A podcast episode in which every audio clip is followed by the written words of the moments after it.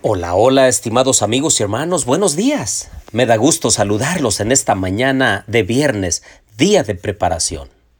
Bienvenidos a la serie Los Comienzos. Les habla su amigo y hermano Marcelo Ordóñez desde la ciudad de la eterna primavera. Los invito a orar. Querido Dios y bondadoso Padre, en esta hora de la mañana, queremos agradecerte por tus bondades, por tu misericordia y por tu amor. Señor, muy seguramente algunos de nosotros estamos enfrentando algunos desafíos, alguna crisis, algún problema. Queremos poner todo esto en tus manos. Si alguno está enfrentando un problema de salud, sé tú con él, Señor, o con ella. Sé tú su médico de cabecera y de acuerdo a tu voluntad, que podamos ser sanados. Quédate con nosotros, Señor, en el estudio de tu palabra. Lo pedimos en el nombre de Jesús. Amén.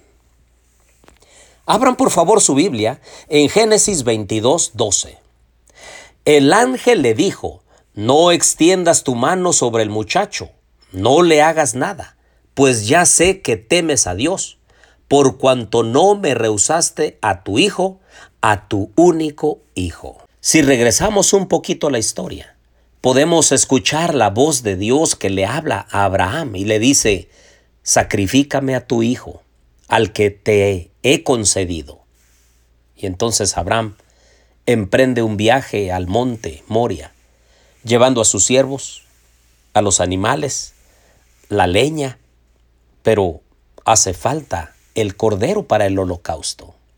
Isaac le pregunta y le dice, Señor, Padre, llevamos todo, pero ¿dónde está el cordero para el sacrificio? Abraham le dice, Dios proveerá. Cuando llegan al lugar, definitivamente Abraham le tiene que decir, y entonces le dice, es que tú eres ese cordero, tú eres el sacrificio. En realidad, tú vas a morir. Ahora, Isaac era un joven, un muchacho. ¿Qué pudo haber hecho? ¿Un muchacho normal? Pudo salir corriendo y haberle dicho al padre, no, está bromeando, ¿verdad? No lo va a hacer conmigo y correr. Abraham nunca lo habría alcanzado, pero no lo hizo así. Isaac extendió sus manos. Abraham lo amarró, lo subió al holocausto y entonces, en el momento que él iba a clavar la daga o cortarle el cuello, entonces escucha la voz de lo que acabamos de leer. ¿Saben cuál es el problema del ser humano? Que nos adueñamos. Del Señor viene todo lo bueno.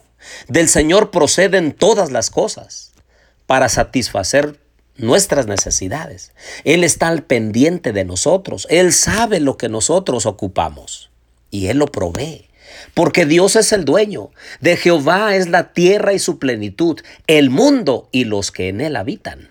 Y ese Dios que extendió los cielos, las estrellas, las galaxias, es el mismo que sostiene nuestra vida y Él nos concede todo para nuestro beneficio y para nuestra bendición.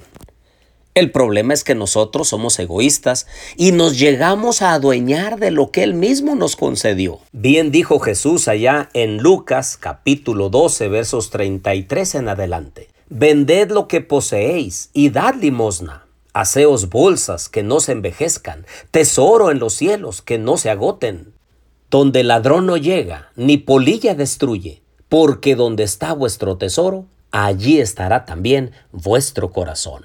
Si Abraham hubiese puesto su mayor amor en su hijo, entonces no le hubiera entregado a Isaac en sacrificio vivo. Pero él consideró más grande al dador que a la criatura o la bendición que había recibido. Abraham conocía tanto a Dios, era su amigo, que pudo haber pensado que si Isaac moría, el Señor tenía poder para resucitarlo. O quizá el Señor le iba a dar otro hijo. No sabemos qué es lo que pudo haber pasado por su cabeza. Lo que sí sabemos es que Abraham obedeció. Y eso precisamente es lo que requiere también el Señor de nosotros hoy en día. Obediencia. ¿Por qué nos cuesta tanto obedecer a Dios? Aún en las cosas pequeñas nos cuesta obedecer a Dios. Imagínense ustedes en las cosas más grandes. El Señor nos va preparando cada día de nuestra vida para ver qué tan comprometidos estamos con Él y con su causa. Y en la medida que nosotros respondamos, en esa medida seguirá confiando sus riquezas eternas.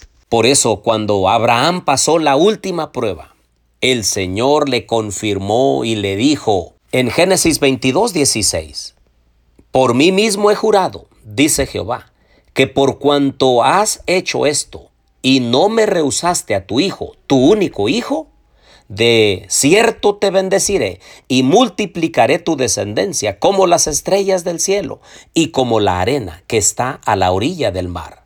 Tu descendencia se adueñará de las puertas de sus enemigos. En tu simiente serán benditas todas las naciones de la tierra por cuanto obedeciste mi voz.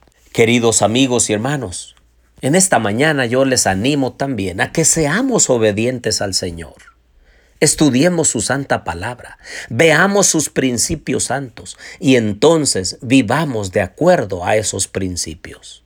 Seguramente habrá bendiciones para nosotros y seremos canales de bendición. Que Dios nos bendiga. Oremos. Querido Dios y bondadoso Padre, pongo en tus manos la vida de mis amigos y hermanos. Sé tú con cada uno de ellos, de acuerdo a sus necesidades. Manifiéstate, Señor. Bendice a cada uno de sus hijos e hijas. Ayúdale, Señor, a vivir de acuerdo a tu voluntad. Y que juntos, un día cuando tú vengas en las nubes de los cielos, podamos estar en las mansiones eternas. Gracias Señor. Te pedimos todo esto en el nombre de Jesús. Amén.